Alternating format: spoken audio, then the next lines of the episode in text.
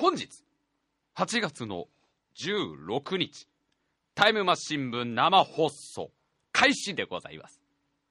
8月の16日ということは、皆様の大好きなお盆が、本日でおしまいでございます。まあね、世の中は、帰省ラッシュっていうんですか。まあ、どんどんどんどんこの東京に戻ってきているわけですけど、私たちの大好きなご先祖様たちも、どんどんどんどん天国に今帰ってるわけですよ。だから大体何？もう今日から帰ってんのかなみんな。ね、おじいちゃんおばあちゃんたちは。今日の朝ぐらいに帰り始めて、まだまだ混んでるでしょ。おそらく。だって、だって、帰省ラッシュっつったって高速道路はほら、自動車でパンパンになるでしょお盆だってそうで、あの、向こうだってそうで、向こうの方々だって、その天国への階段みたいのがあるわけじゃん。レッド・セッペリンよろしく、ステア・トゥ・ヘブンみたいなとこにみんな今、並んでこう、歩いて帰ってってるんでしょもうパンパンですよ。順番待ちですよ。ついこの間エスカレーターできたらしいけどね。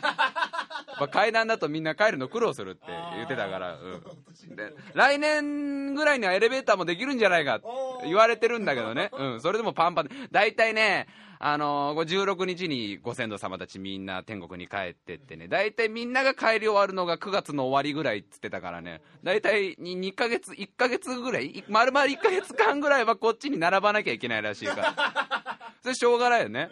三途の川のあのフェリーもさ。三途の川をね、渡ってるあのフェリーも、だいたい1日にまあね、まあ多くてだいたい5便ぐらいしか出てないんだけど、お盆の時期はやっぱ15分に1便ぐらいちゃんと出るらしい。で、屋台とかもちゃんと並んで。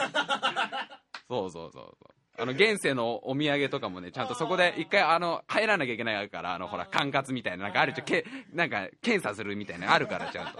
まあそんなもう、お盆が終わっちゃいますよ。あのさ、肝試し、やったことある？肝試し。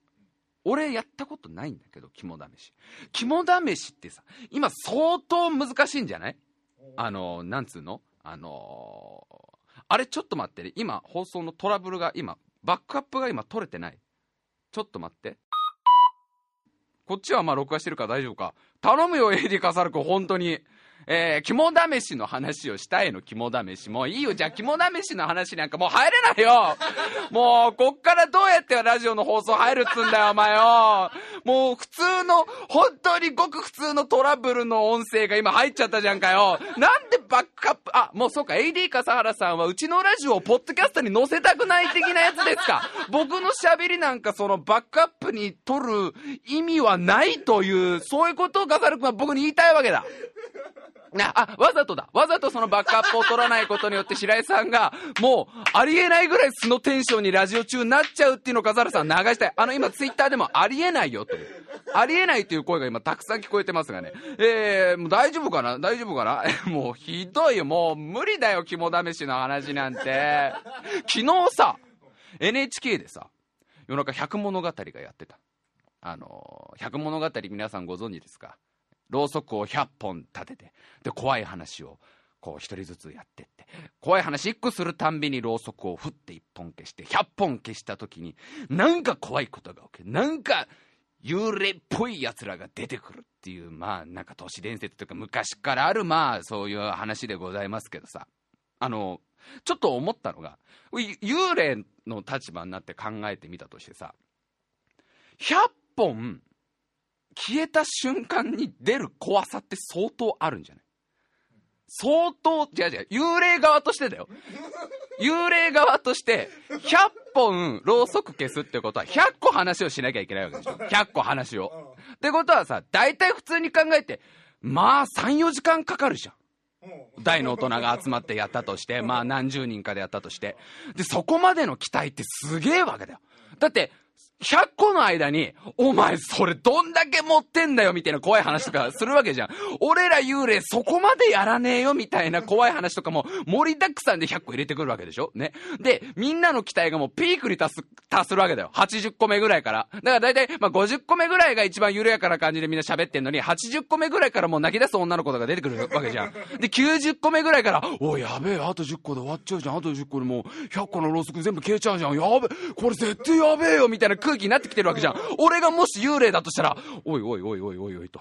おいおいおいおいと、おおさっきから随分とそのなんか、首だけ浮いてるとか、首だけ浮いてる系の幽霊とかなんかその、いろいろ皆さんおっしゃってますけど、そのなんか、呪いのテープで、呪いのビデオテープでなんか誰かが死ぬとかなんか、おっしゃってますけど、私そんな力ございませんけど、やばいよ、ついに95個まで来ちゃって、あと5個だよね、やばくない？これ逃げるなら今のうちで逃げるなら今のうち。おっとおっと、おっとっと、これ皆さん的には相当すごいことが起きると思ってます？これ僕が普通に酔って出てくわけにはいきませんよね。っていう時の幽霊の緊張ちょっと考えてあげた方がいいよね。98個目ぐらいとかもう、幽霊的にはもう油汗でしょ。だらだらで、ああ、もう何にも、なんか用意してくればよかった、血のりとか。俺割、割とその、割と普通に結構ちゃんといけたから、俺、そんなになんか血とかついてねえんだよ、俺。これ、しかも白装束ってベタだな、これ。これベタだな、99個来ちゃったよ、あと1個かよ。なんで俺今日ここ来ちゃったんだろうもうやめようね。100個目話すのやめよう。絶対やばいよ。絶対誰か連れて帰れちゃう。連れてけねえんだよ、俺の権限じゃ。俺の権限じゃ、そっちの世界とか連れて、あ、や、やる、あ、100個目。100個目始まったよ。おい、100個目始まって。でもこれ、俺がいなくなったら、これ100個目終わっても何にも出ないって空気になるんだろう。じゃあ出るしかない、出るしかない。ろうそく消えちゃった。はい、どうも幽霊です。どうも、100個皆さんご苦労様でしたね。えー、皆さんが100個怖い話をしてくださったということで、えー、今日来たわけでございますけど、あまり怖くないみたいな空気を考えてあげなきゃダメだよね。あとさ、98個しか消してないところで盛り上がってたらどうする？途中でさ、途中で要は、100本ろうそく並んでて、ね？途中で何かしらトラブルがあってだよ。ね？あの、最初の、えー、まあ、どっかで、みんなが気づいてないうちに2本ぐらい消えてんだよ。で、そんなさ、みんな、ちゃんと数えて多分やらないじゃん。100物語って。ろうそく最初に100本立てて、そこに火つけて、全部消えたら100個の怖い話してるってことに絶対しちゃうじゃん。なんか、そんな一人カウントとかしてないじゃん。だから多分2本ぐらい、途中でなんかのミスで消えちゃってても、ね、あのー成立しちゃうわけじゃん。全部消えた時に100本消えちゃったよとかなるわけじゃん。だけど幽霊側としては、ちげえよ儀式的にあと2本必要なんだよその全部消えねえと俺、俺、出れねえんだよねえ、なんも出ないよね、なんも出ないよね、100, 100個消えたよね、100本消えた、100本消えた。いや、これね、幽霊も絶対なんか、俺たちを見てるんだよ。まだ、電気つけない方がいい、電気つけない方がいい。こういう時はじっとしといた方がいいから。あの、すいません、皆さん、あと2本、どなたか2本、気づいていただけませんがね、1時間ぐらいそれで待機する羽目ね。あと逆パターンもあるよ。なんかその、準備するやつが、ちょっとバカで102本ぐらい置いちゃって、あれ？俺数えてたの分かんなくなっちゃった。多めに入れときゃいいんじゃねえの？多めに立てとけばなんか大丈夫でしょう？って102本ぐらい立てちゃった時の100本目の幽霊ね。あー、今100本目、あ、皆さんだからと98個なってますけど、あの100本目なんですよ、今の。あー、だんだん体がこう見えてきちゃってる。あー、まずいまずいまずい。あー、まだ透明でいなきゃいけないのに。あー、出てきちゃった。あー、出てきちゃった。白装束出てきちゃった。あー、やばいやばい。あー、あちらの女の子は、私のこと気づいてらっしゃるみたいで。そうなんです。あの、皆さんだからと98本なんですけど、あの、一応僕カウントしてると、今の100本目、100本目もう皆さん話してるんですよね。その、その今、今話してるの101個目なんです。あー、もう今だいぶ見えてますよね。だいぶ見えてますよね。あー、蛍光灯誰か消していただけた。すいません、みたいな状態になる可能性もあるよね。そこの、そこをちゃんと考えてやってあげた方がいい。今ね、ゲイビマンがいいこと言ってる。何個目あたりにトイレ行っとこうかって悩むだろうなって。幽霊側も。これ、今ツイートでゲイビマンいいこと言った。あと、今ツイッターでみんなのツイートがまあ見れるんですけど、ポッドキャストを聞いてる方に説明しておくと、相当難しくない？この、俺がトイレ行ってる、なんだよ幽霊でトイレって。俺がトイレ行ってる間に100本目消えて、もうなんか部屋の中だと怖いよ怖いよ怖いよ怖いよみたいになってる状態で、入ってけねえし。これは難しいわーってなるよね。百物語って。昨日そのなんか NHK でやってた百物語は、なんか普通の怖い話っていうよりは、古典のね、怖い話。うん、あの昔から江戸時代から伝わっている怖い話をこう、まあ、役者さんとかがこう朗読で読んでいくっていうやつだったの。でまあ僕結構見てたんだけど普通にまあ面白いなんていうのかなまあ朗読ものとして面白いっていう感じで正直怖いかって聞かれるとそんな怖くない。でも何が怖くないかこれ原因がちゃんと僕あると思う。それはあまりにも昔の話すぎて、いまいち感情移入ができないの。だから怖い話ってのはね、結構その、自分の身近なところで起きるから怖いわけじゃん。ね。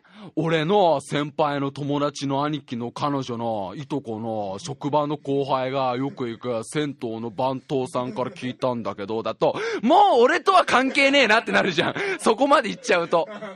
俺の先輩の友達がきあの教えてくれたんだけど、だと、なんかその先輩経由でうちにも来んじゃねえのってなるけど、先輩の友達の兄貴の彼女のいとこの友達の弟のよく行く銭湯の番頭藤さんが昔好きだった女の子が、憧れていたアイドルを、アイドルのファンの人が、よく行くコンビニエンスストアに来る犬の飼い主さんが言ってたんだけどだと、もう何一つ僕とは接点がないから、その怖い話は大丈夫だなってなるじゃん。そういうもんなんですよ、怖いやつ。だってそうでしょなんかさ、例えばさ、あのー、あの、なんていうの？高速、なん、なんね、高速道路のなんとか線、なんとか線じゃないか、普通の国道なんとか線でタクシーに乗ると必ず後ろ席に女の人が出るとか言うと、ああ、その、そこの国道俺よく通るわとかなるけど、普通にガラパゴス諸島の深夜1時ぐらいの森の奥に潜んでいる陸亀の上に女の人が立ってるんだってって言われても、ん大丈夫だなってなるじゃん。結局その、身近にあるものにこそ怖さがあるわけですよ。ね。だから、リングっていう映画が結構流行ったじゃないですか。すごい大ブームになったじゃないですか。あれも結局、身近にあるものから幽霊が出てくるって怖さだったわけじゃん。ね。あのー、ビデオテープとテレビというものから怖いものが出てくるから怖かった。今、ビデオテープって言われても、VHS って言われても、こう、いや、うちこの間捨てましたからっていう。VHS もう見ないからな。だから貞子的にも相当悩んでんだよ。あれ条件がさ、リング見たことない人ごめんなさいね。その呪いのビデオテープってのがあって、それを見ると1週間後になんか死んじゃうと。貞子っていうお化けが呪いに来て死んじゃう。で、助かるにはどうすればいいんですか、貞子さんって言ったら、あまあそれなんかダビングして、なんつうか他の友達に見せてくれれば、私的にも OK だから、だからダビングしてみんないろんな人に私の呪いのテープ見してっていうことが劇中でわかるわけですよ。で、主人公たちは何とかしてダビングしていろんな人に見させようとかするわけじゃない。だけど、VHS か。VHS 持ってるやついたけな。一人暮らしで結構多いんだよな。もう VHS のビデオテープ持ってねえっていう。うん、難しいな、これ。うん、貞子さん、これ、最初の条件厳しくないですか？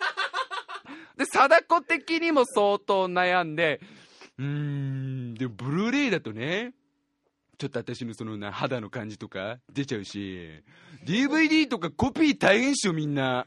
ダビングとか。え、じゃあ動画ファイルにする？呪いの動画ファイルにしとく？それだったらダビング簡単じゃね？コピーすればいいんじゃね？で、それインターネット経由でなんか YouTube とかアップしてもらえれば私的にも全然 OK だから。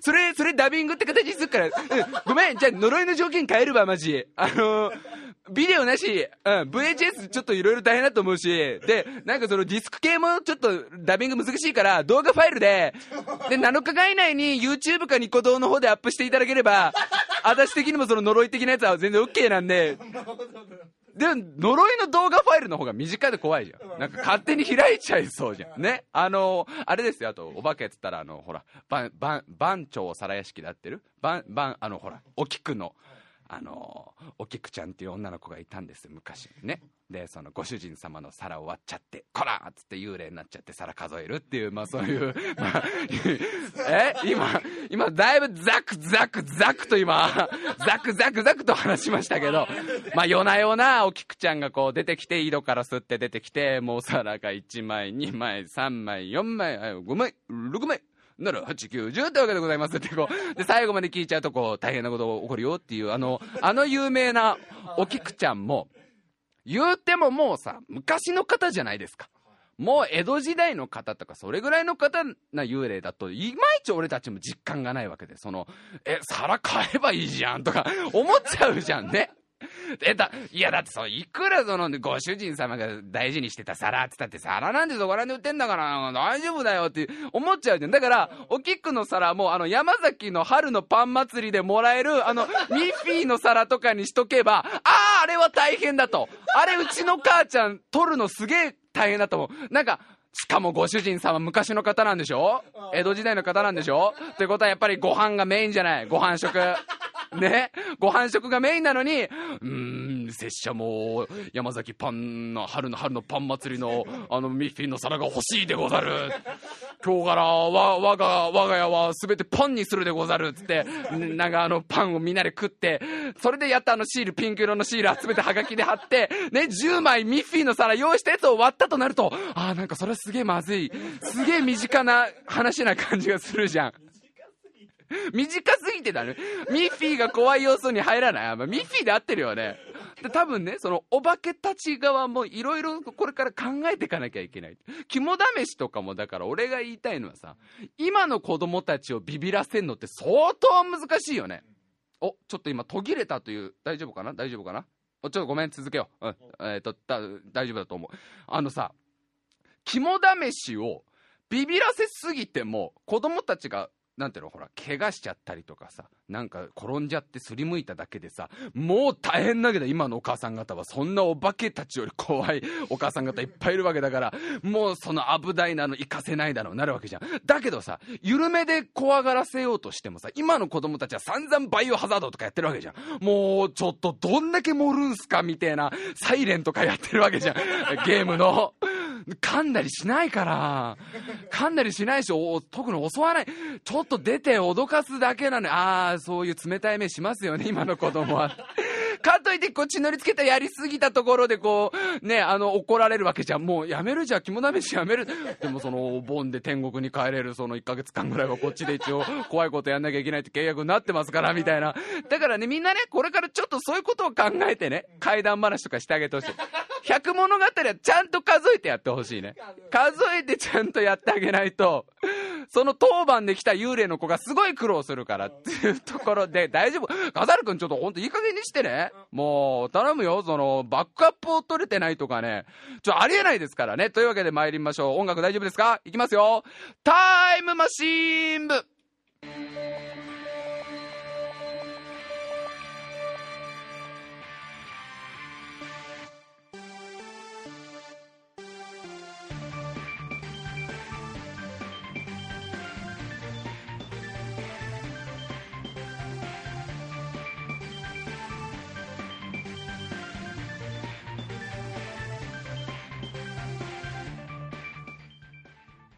今週も始まりました。タイムマシン部お相手を務めさせていただきます。白井亮でございます。今音楽が鳴ってる時間すっげえローテンションのお怒りっていう。お前本当いい加減にしろよみたいな。笠原君が初めて一切ニコニコしないトーンのすいません本当にすいませんって。あのもうこのこうどんだけ2人はテンパったかみたいのがね。今のあの謝りのトーンを逆に流しとけばよかったんじゃないか思っておりますけど、夏休みいかがお過ごしでしょうか？目の前でゲラゲラ割ってなちなみに AD 笠原くんでございます。もう夏休みもあと2週間ですよ。ねえ、ちびっこちゃんたち。あと14日間とか11日間で君たちが永遠に続くと思っていた、フォーエバーに続くと思っていたサマーバケーションが全部終わるわけです。思い出してごらん。カブトムシ。カブトムシ。通ってないじゃないでしょう。7月の最後の週に、たけちゃんと取りに行ったカブトムシ。僕行ってないじゃない、おじさん知ってるよ。どこ行った？忘れたじゃないでしょ。下駄箱の下。ねえ、取り、取った最初の3日間は僕が頑張って世話するっつったあのカブトムシ。忘れたじゃないでしょ。今見てきなさい。夕ご飯食べたでしょ？寝る前に見てきなさい。どうなっちゃってるか。そっちの君。守くん、守くん、守くんはあのザリガニどうした取りに行ってない？取りに行ってないってことはね、おじさん知ってるよ。ねえ、ザリガニ取りに行ったよね、8月の最初の週に。ねえ、僕が世話するって最初の3日間頑張って、どこ置いた？覚えてない。お。おじさん知ってるんだ、下駄箱の下。ねえ、守君も見ていってごらん。ね、どうなっちゃってるか。まあ、誰しもが経験しているね。誰しもが経験している。もうあの、ザリガニとカブトムシ界にとっては、夏休みっつったら本当にみんな気をつけてね。自分の身は自分で守ってね。あの、あの、ついてっちゃダメだからね。あいつら最初の3日間は永遠の友達だよとか言うけど、大体みんなね、下駄箱の下あたりでね、一生終えることになるからみんな気をつけてね。今もうあの、この、このほら、あの、タイマー新聞ってのはメインの小学生が聞いてくれてますから。小学校低学年に向けて送ってますから、今全員顔が青ざめて。なぜか、お母さん今日、今日から僕さ、自分の部屋から外出ていい？みたいな。なんで下駄箱行かないの？下駄箱嫌なの？みたいな。だお母さん方ね、なんかね、このお子さんが急に下駄箱寄りつかなくなったらね、なんかありますよ。なんか下駄箱の下になんかありますんでね、ぜひぜひ見てください。さあ、夏休みがもうちょっとってございますよ。本当にね。僕最近ね、忙しいんですよ。なんというか。いろいろと忙しいんですよ。あのー、まあ、普段まあバイトをやっておりまして、それにバンドもやっておりまして、ダンスもやっておりまして、ラジオもやってるわけでございます。なかなかこう、なんていうの、何にもしない日みたいのがないのね。もう何何一つこう、何にもぼーっとしてる日がない。それを何にもしない日っていうのが最後いつだろう ?3 月とか？今年の3月ぐらいから何かしらこうバイトが休みの日もまあどっか出かけたりとかバンドの練習があったりとかご飯食べたりとか寝たりとか起きたりとか座ったりとか息をしたりとか息を吐いたりとかいろいろ考え事をしたりしなかったりとか何もしない日がないわけ。何もしない日だよ。だから止まってるこいつ時間がっていう。大体まあね息はね吸ったり吐いたりしてますから、その時点で僕の中だと何かしてるってことにな なってますから。まあ、とにかくね、その、本当にこう、何もしない日っていうのが結構なくて。で、特にこの昼間の時間何もせずに空いてるってことがほとんどない。まあ、夜の時間は割とこう空いてんだけど、日中何もしないっていうのが全然こうなかったんだけど、先週の金曜日、久しぶりに、午前中だけそのバンドの今やってるバンドのあのカスタネッツっていうね。75人でカスタネットそうそう75人でカスタネットをあのー、不規則なリズムで叩き続けるっていうそうするとなんか気持ち悪い音が重なって重なってなぜかグランドピアノの音に聞こえるっていう不思議なバンドをやってますから、まあ、そのバンド練習が大体あってで12時から6時までの6時間が空いてるっていう状態になってる。それが僕の中では結構珍しいのよ。6時間もその日中空いてるっていうのが。でどうしようかなと。どうしよう。まあうーんなんかたまにはこう一人でのんびり一人遊びでもしますかと、まあ、一人人生ゲームでもいいし一人 UNO でもいいしまあ基本に立ち返って一人じゃんけんでもいいし一人じゃんけん 100, 100戦勝負でもいいしいいんだけど、まあ、せっかくだからちょっと出かけようかなと。なんかなかなか最近この半年間ぐらいどっかさ、なんか遊びに行くってこともなかったから、なんかまあたまにはどっか遊びに行こうかなとか思うわけですよ。で、まあ、せっかくね、6時間もあるから、こう、近場で遊ぶのもなんですよ。まあ、普段だったら、こう、ちょっと時間空いたら近場フラットね、まあ、ロサンゼルスとかね、まあ、パリとかね、そういう近場で済ませちゃうんだけど、ちょっと今日はなんか遠くに行きたいなって、もう、もう飽きたからもうロスもパリももう、いい加減、もう、ちょっと、と、もうだファミリーマートより近いぐらいの感覚だからさ、俺の中だと。ロスとパリは。ね。せっかく日中いい天気の日に6時間空いてんだから、これは山手線に乗ってちょっと遠いくでも行こうかなって。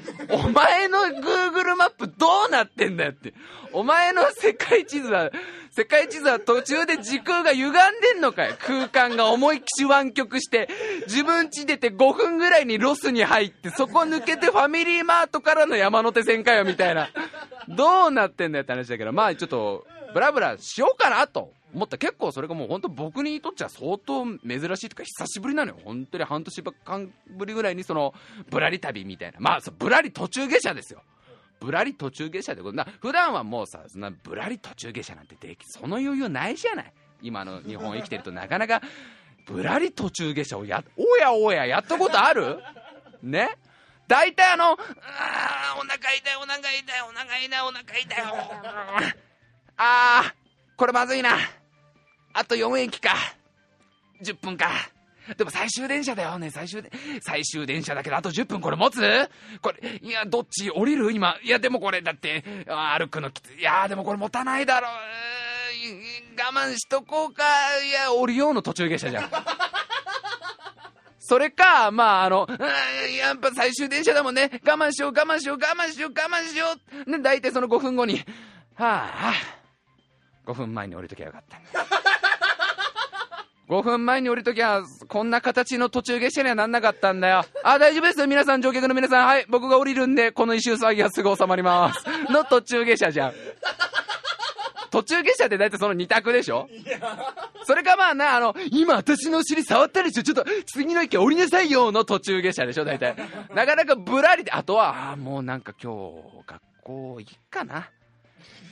今日はその学校で学ぶ勉強じゃなくてそのだから一人でいろんなところを見てそのいろんなものを得ようっていうそういう日だよねの途中下車ぐらいじゃないぶらりってなかなかないじゃんねぶらりってあここよさげだのここちょっと降りてみようって降りるっていうのなかなかないじゃんそれをちょっとねなんかまあ、たまにやってみようかな。6時間あったらなんかあるだ。なんか面白いことあるだろうと思って、今週喋り終わんのか、ここ。ここまでで30分喋って喋り終わんのか？でさ、まあ、山手線乗ったわけで昼の12時ぐらい。で結構まあ夏休みだから車内も混んでいてまあいい天気でございますよ。でまあねあの窓を流れる景色なんかこう見てああいいですなと。休日のんきであまあもうちょっとね僕が降りたいと思ったところでも降りていいわけだから。で降りた場所が上野つうとこですよ。まあ保険をかけたよね俺の中でだいぶ保険をかけたよね。お前それ本当にぶらりかと。ぶらり審議委員会からかなり言われましたよ。あの白井さん降りた場所これ上野になってますけどこれは本当にぶらりぶらりから来てます？えー、もちろんぶらりぶらりからぶらっとその上野いい街だなと思って。あのですねちょっと上野はこちらとしてでもぶらりの許可降りてないんですよね。ぶらりってと例えば田端とかそこら辺になってくるわけなんですけど上野っていうと割と目的地になるんですよこれ。ギリギリその西日暮里でギリギリぶらりじゃないかって言われてるんですけどこれ上野となりますと白井さん最初から上野行くつもりだったんじゃないですか？いやいやあのぶらりあのですねこれ今回ぶらりポイントの方はちょっと入らない形に っていう審議はあったよだいぶ まあ、だいぶ、だいぶ、だいぶかけたよね。だいぶ保険はかけたっていうところで、まあ、上野に着いたってところで、そろそろ音やべえんじゃねえのっていうところでございまして、今週も最後まで聞いてください。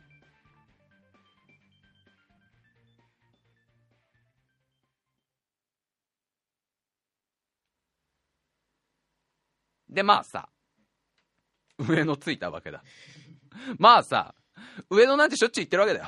で、大体僕はさ、上野行ったら歩いて秋葉原まで行って、秋葉原のヨドバシカメラをブラーっと一周見て、なんか、旅した気分になって、お茶の水から丸の内線に乗って池袋に帰るっていうのが、俺のロンリーな、このロンリーウルフの旅じゃん。で、まあちょっとそのルートになりそうだったんだよ、俺の中で。なんか今日朝からバンド練習して疲れたし、もう、もういいか。秋葉原まで歩いて帰ろうかなと思ったんだけど、さすがにそれはどうなんだと。せっかく空いた6時間をいつも通りの展開に使うのは、ちょっと問題があるんじゃないっていうところで、マジでちょっと遠くに行こうかなと思ったわけ。んで、最近あんまり行ってなかった、浅草。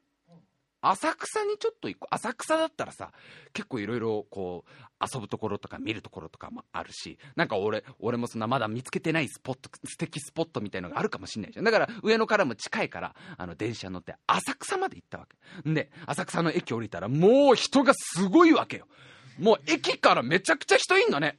夏休みのこのお盆の時期の浅草って多分あれロックフェスティバル的な浅草ロックフェスティバル的なことが まああの、浅草ロックフェスティバルも、あの、座をつけるとこ間違えると、完全にストリップのフェスティバルになるけどね。浅草ロックザフェスティバルになると、かなり意味合いは変わってくるけど、まあ、あんだけ若い子が集まってんだから、なんかロックフェスティバル的なことやってんでしょ。もう駅からすっごい人がいてさ、で、まあなんか、まあなんか、人がいっぱいいるってことはなんか楽しいものがあるんだろうと思って、駅出て、最初に目に入ったのが、あの、みんな知ってるかな？日高屋っていう高級中華職人がいっぱいいる、中華職人ってなんだよ。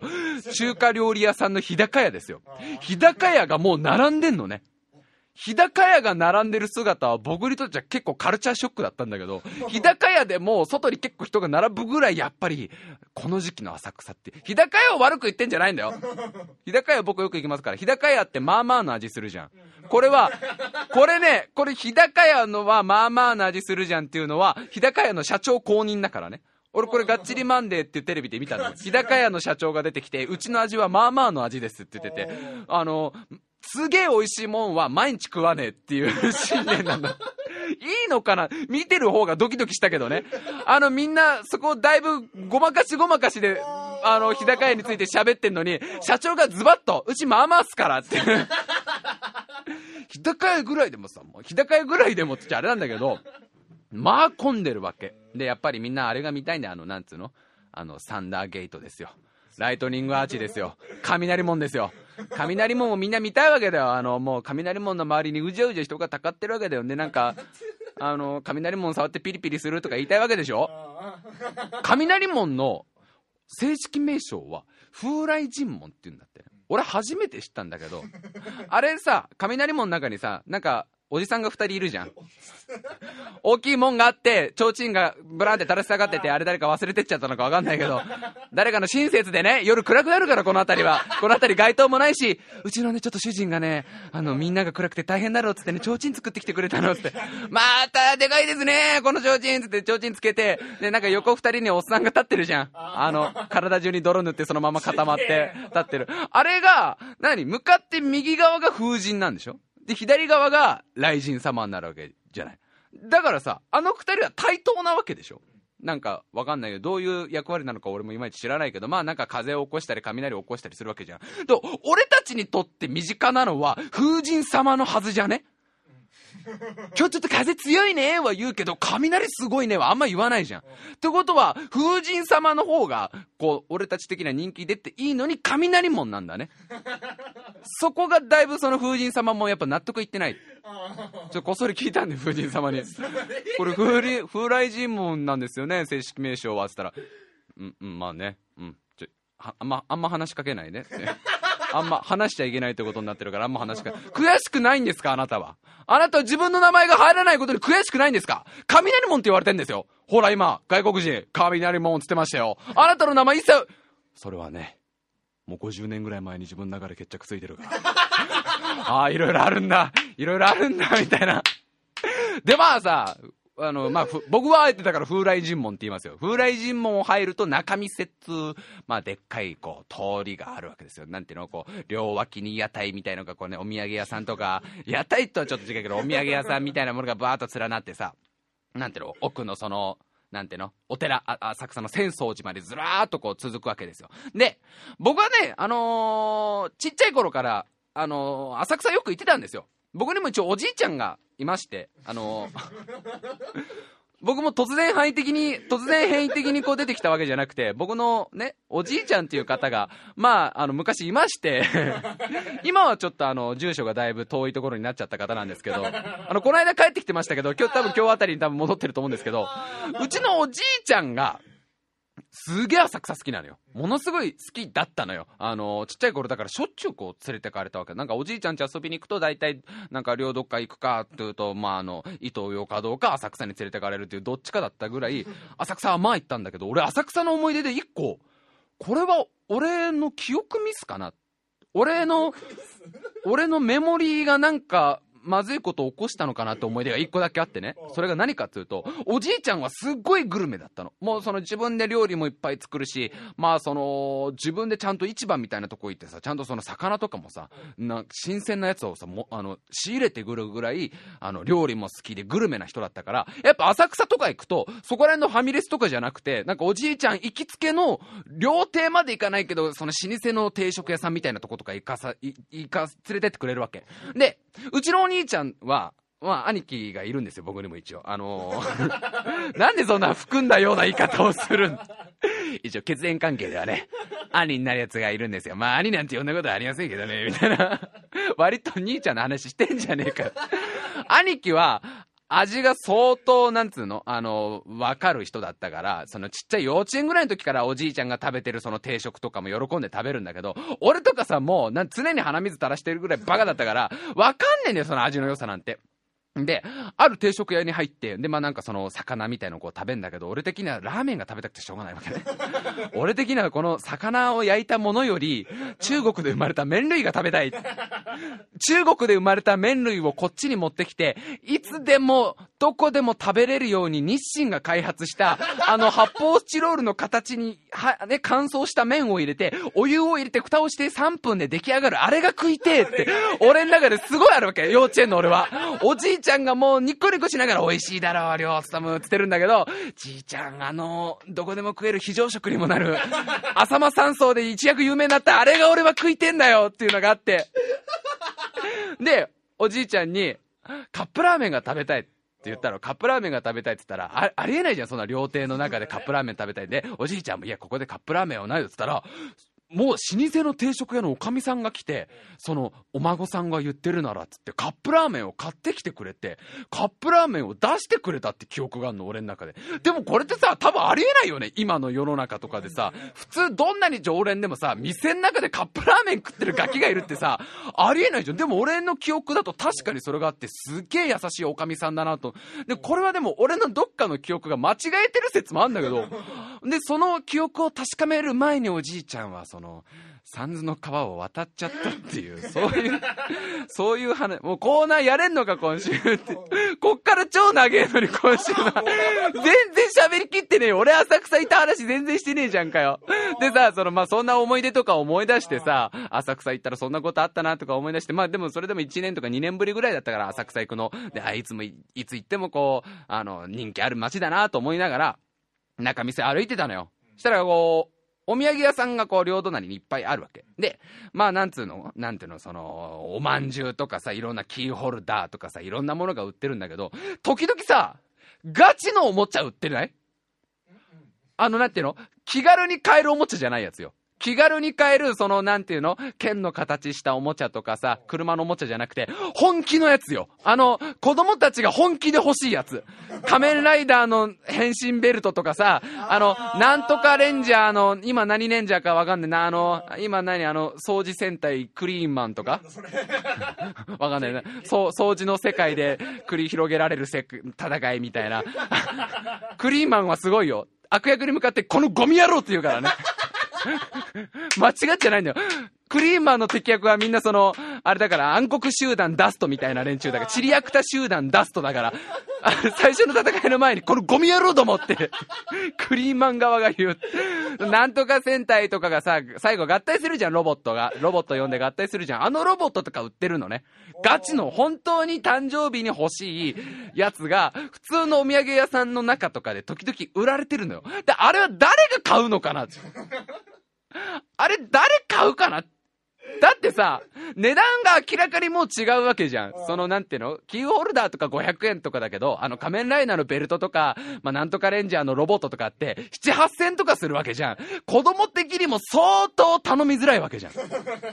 子供って結構ね、いろんなとこ見てるからね、これはちょっとまあ今日は浅草おじいちゃんと一緒に来てるから、これなんかゲットできんなと。なんか物的なものでゲットできる。で、おじいちゃんもだいぶさっきから僕にね、こうなんか欲しいもんあるかいって言ってくれてるから、これキーホルダーの1個や2個はゲットできるけど、さすがにお前これ、7000円はこの取引失敗すんだろみたいな。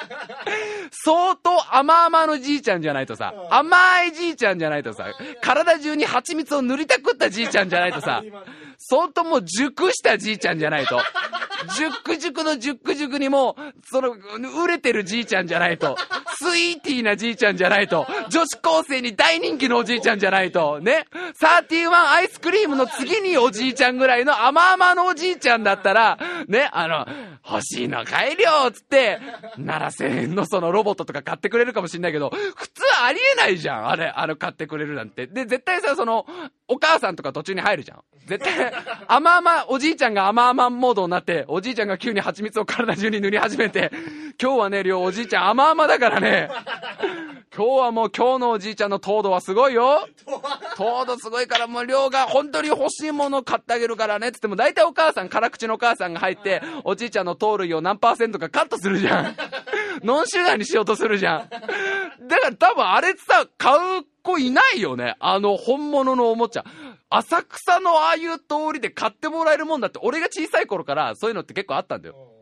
俺がちっちゃい頃から浅草のそういうおみお土産屋さんとか行くと、俺はでもそういうの分かってるから、うちの母ちゃんが絶対そんなの許さないし、で、うちのおじいちゃんそこまで甘々じゃなかったから、いくらなんでもここでこのロボットのお茶欲しいっつっても、オッケーは出ない。で、しかもなんかさ、そこでさ、調子こいてさ、やだやだ、このロボットじゃなきゃやだって言ったらさ、その母ちゃんブチギレでさ、完全におじいちゃんの糖類を完全にカットして、ちょっと苦味のあるビターなじいちゃんにするパターンもあるじゃん。そんななんかもう、だだこねになったら帰るぞみたいな、いやビターじいちゃん出ちゃったよみたいになる可能性あるから、子供も分かってて、まあ、いけて、この1500円ぐらいのやつかな、みたいなトーンで頼むじゃん、子供って。あれ多分ずっと売れ残んじゃねえのかなっていう、あれを買ったことあるって人いんのかなあの、あそこの甘々じいちゃんに頼んであれを買ったこと、もう浅草に行った話が全然終わんないよ。こっからがすっごい長いのに、もうちょっと喋っていい浅草に行った話。だってここまだ全然プロローグだよ。笠原くんがね、もう、笠原くんがそのバックアップのミスをしたせいですよ。もうちょっとだけ喋らせて。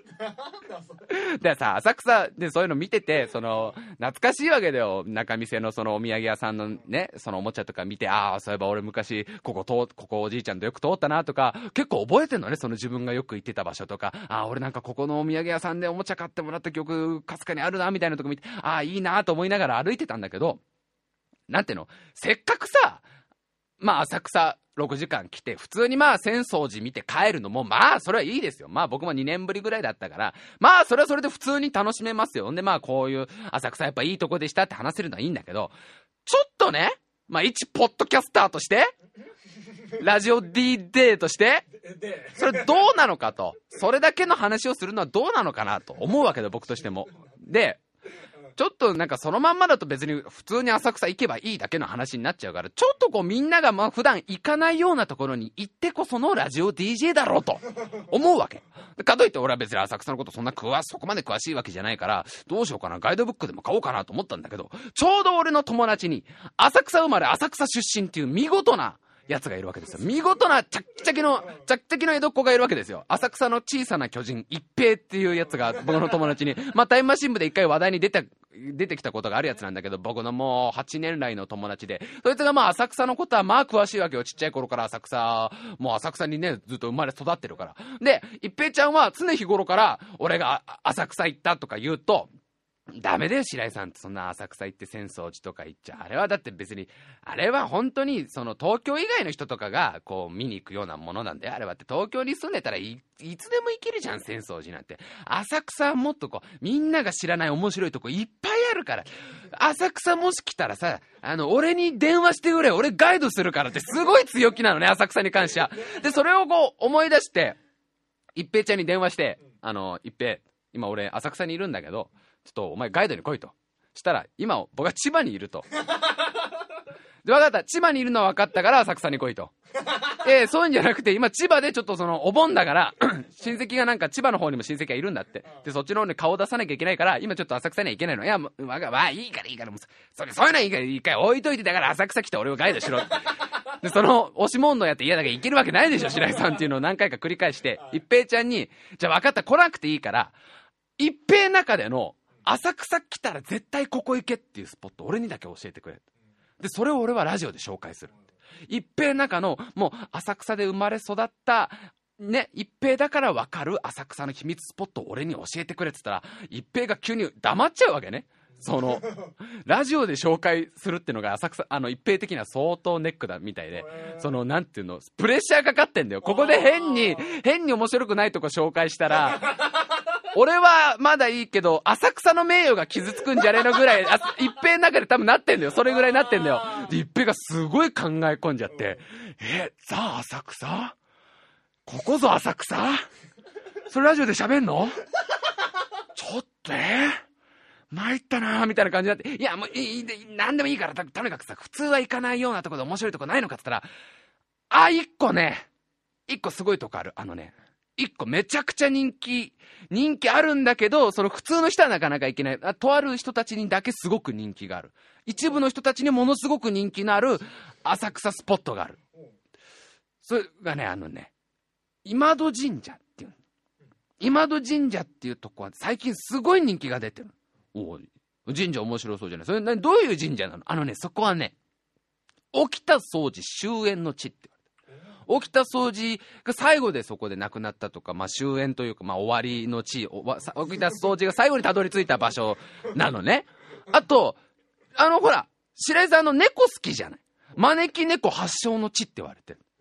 その二つの要素で、今その今戸神社がものすごい流行ってんだと、神社の中では。あのね、日によっちゃ行列ができてるよ、白井さん。だけど、なかなか普通のガイドブックとかじゃ紹介されてないとこだから、ここはね、白井さんにはもうぴったりだと思う。本当にぴったりの神社だから行ってみた方がいいと思う。で、いっぺんに言われたわけですよ。ね。で、僕も知らないわけ、その今戸神社っていうの。で、僕は別に新選組が好きなんていうのは一回も話したことないし、まあ実際新選組はほとんどわかんないですから、起きた掃除っつってもなんかすっげえ剣が強い人っていう。すっげえ剣が強い、あのね、なんか、あの、ルローニケンシンでそれっぽい感じの人は出てきたような記憶がおぼろげにあるぐらいすごい、なんていうの？あの、かっこいい人っていうイメージがあったの。その人がいなくなって、ね、最後にたどり着いたっていうのは、俺そんな食いつかねえだろ。じゃあ果たして招き猫発祥の地だけで、俺がそんな食いつくと一平は思ってんのかなでも一平はもうすごいの、その、なんていうの？お、ひらめいた瞬間、もうここしかないみたいなテンションで、いや、本当に今戸神社やばいから、今戸神社は言っとけば絶対白井さんをね、楽しんでくれると思うっていうところで、コーナーやっとけっていう 今戸神社の話を来週したいんだけど、来週バーベキューなんだよね。どうしようか、これ。ここまで喋っといて、この今戸神社行ってからの話がすげえ長えのよ。もうたまにどっか行くとこういうことになんだよ。でもせっかく生で聞いてくださってる方がいるから、今戸神社はちょっと置いとこうはい。今戸神社の話をまたちょっと置いといて、先にコーナーやって、今戸神社の話を来週するバーベキュー差し置いて、バーベキューの話と小林カムイ選手の話を差し置いて、差し置いて今戸神社がどんな場所だったかって話を。もうね、今戸神社の話がしたくてしょうがないんだけど、放送時間がね、あと15分。もうね、タイムキーパー笠原さん、最初らへんの幽霊の話とかいらなかったんじゃないの？もう、本当に。あちょっと考えよう、その、コーナー、コーナーやらなきゃやっぱダメだよ。コーナーせっかくね、たくさん送ってくれてるんだからね。もう申し訳ないです。コーナー行きますよ。さあ、コーナー行きましょう。まず、エロ短歌でございます。さあ、皆さんにエッチな短歌を送ってもらうコーナーでございます。ラジオネーム、ララさん。夢の中、乱れて叫び、果て尽くす。相手の顔は夢に見ぬまま。まあ、お決まりのあの、やっちゃってっけど誰かわかんねえパターンのね。いや、もうなんか、ラナさんの中の定番シリーズぐらいになってきてる、この。やっちゃってっけど誰かわかんねえ。やっちゃってっけど誰かわかんねえ系の。夢の中でもやっちゃってっけど、陰夢だけどね、陰夢だけど誰かわかんねえっていう。まあ、あるある、あるある、あるのか、本当に。いいね。さあ、次参りましょう。ラジオネーム、パピコさん。猛暑日に私以外の平熱は鬱陶しいが嬉しくもありこれ普通にまああの可愛らしいですよねこのまあ平熱っていうあたりがこう僕的には結構普通に可愛いといういいなっていうでここら辺までです綺麗なのがあの大体あのね1 個ぐらいねこういうちゃんとねあのちょっと綺麗めのも入れとかないとねただのあの iTunes に引っかかる可能性があるから これいいよね、普通に平熱。平熱って表現だけど俺は結構気に入っちゃったわけでございますよ。さあ次参りましょう。ラジオネーム、チャーマン。好きな子がエッチの話をベラベラと。飲み会帰りの罪悪感。これ僕ね、すっごいわかんの。あのさ、なんつうの？自分の好きな女の子が飲み会に来てて、その彼氏との、そのまあ夜の話を、営みの話とかを結構ベラベラ喋る人いるじゃん、普通に。で、その時は普通に聞聞いてんだよ。聞いてて面白がったりとか、あ、うわ、そんなことしてんだ、顔に似合わずみたいな思うんだけど、帰り道すっげえ落ち込まない？帰り道なんかさ、本当はそれって聞い、俺、それ聞いていろんな気持ちになるだろうなっていうのが、これすげえわかんだよね。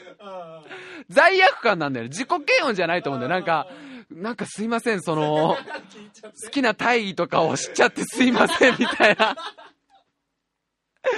すっげえよ。すっげえこの罪悪感わかるなっていうところでございますよ。えー、続いて。ラジオネーム、マクオ。きっといる。僕の妹、きっといる。いつか会えるさ、12人。もうこれさ、まあこれはまあ俗に言う妹萌えの方ですからね。妹萌えの方なんでしょう、マコオさんって方は。12人の妹、自分の血の繋がった12人の妹がもしいたらさ、自分の両親がどんだけ頑張ったんだって方でまず入るじゃん。しかも、そんなに自分の、自分のさ、遺伝子と近いわけだよ。だから自分に似た女の子が12人いてもさ、何にもならないよね。これね、妄想が走りすぎてるパターンね。これはね、あの、設定がもうね、行き過ぎてるよね。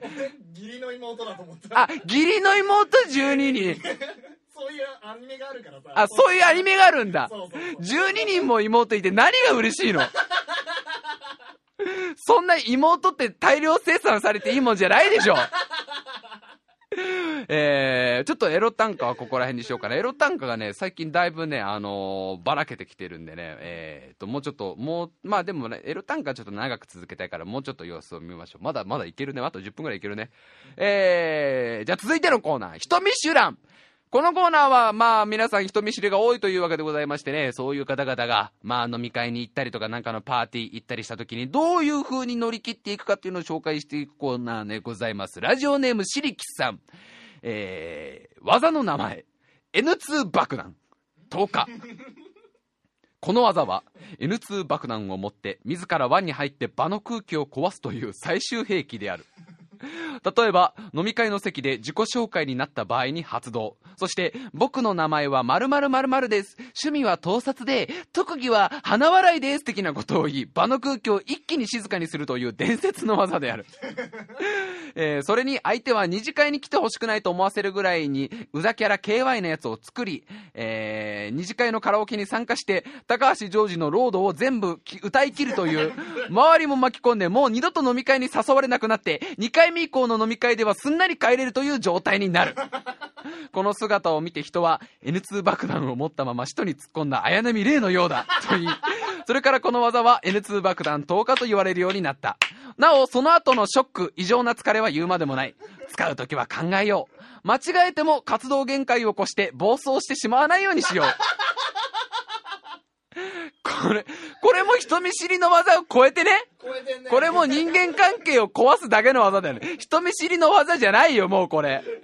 人見知りの技の基本条件として、相手と仲良くなるための技だからね。もう場の空気を壊してる時点で、もう人見知りでもなんでもないよ。えー人見知らんもう一通。ラジオネームまだ反抗期。人見知らんだっつってんのに、スタンド名って書いてあるよ。スタンド名、ライヤーライヤー。えー技の紹介。異性に優しくされた時に、勘違いするな。お前が好きだから優しくしたわけじゃない。と耳元で囁いてくれるスタンド。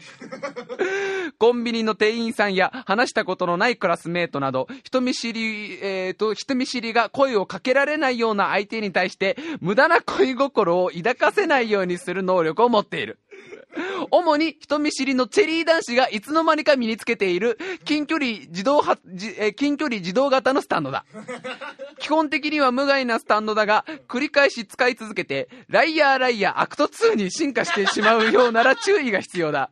というのも、ライヤーライヤーアクト2では、異性が本当は何を思っているのかが聞こえてくるようになってくるからだ。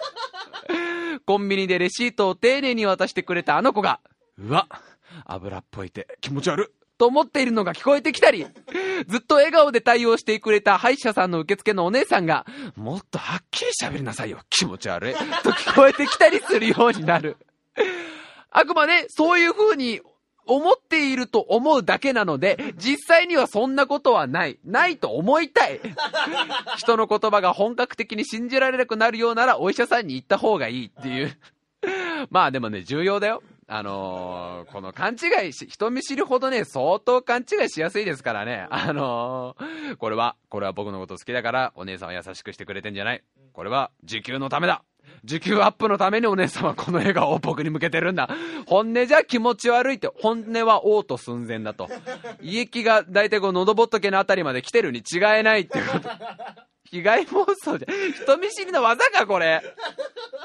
人見知らん、そろそろ考えようかな。人見知らんもほとんど、もうね、まだ反抗期さんだけになってきたから、まだ反抗期さんだけが送ってきてくれるような、まあ今週しりきさんが送ってきてくれたけどね、ほぼ一人のためだけのコーナーになりつつあるからね、まあもうちょっと様子を見てね、そろそろコーナーもね、やっぱりね、いっぱいやるとなると大変だなってのが分かってきたんでね、ちょっと絞っていこうかなと思ってるところで、新コーナーをなんと、リスナーの方が提案してくれましたよ。ラジオネーム、しりきさん。また同じ方です。ラジオネーム、しりきさん。えー、新コーナー提案。ポケットモンスター灰色がなくなったので、またまた新コーナーの提案です。白井さんと AD& ミキサーの笠原さんは、もう一つのラジオ、四畳半スクリーマーで、お悩み相談的なやつをやっていますよね。そんな感じで、こんなコーナーはどうでしょうマイクボブジョニーマイケルのお悩み相談コーナーです。これは、ユーストリーム配信ができなかった時に即興でやったマイクとボブの会話的なやつを改良しコーナー化したものです。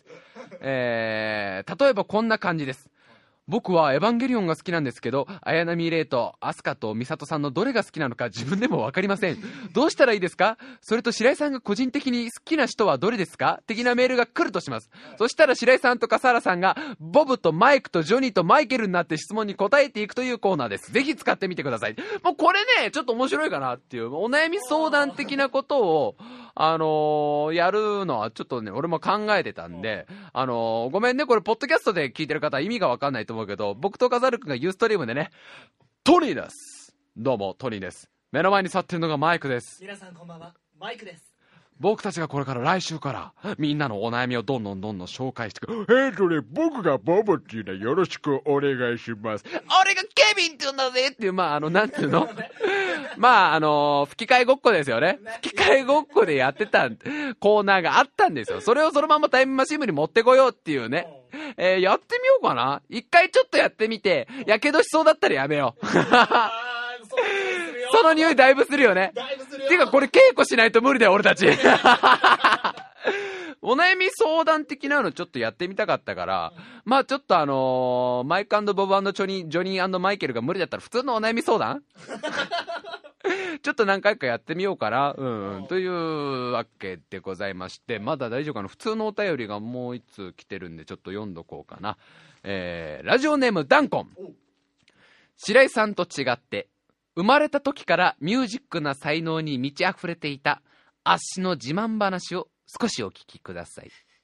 まあちょっとあの、先週僕がね、どんだけ音楽に才能がなかったかっていう話をちょっとまあ僕が先週したわけ。小学校の時合奏会で、まああの、700人ぐらいの全校生徒がリコーダーとハーモニカで演奏してるところを僕はカスタネット一人で挑むっていう、っていう、まあカスタネット一人っていう大役を先生に任されるっていう、それがどういう意味なのか大人になって分かったと。うん、君は空気だよっていうことを先生が言いたかったって話をした、えーそれに対してダンゴンが送ってきてくれました。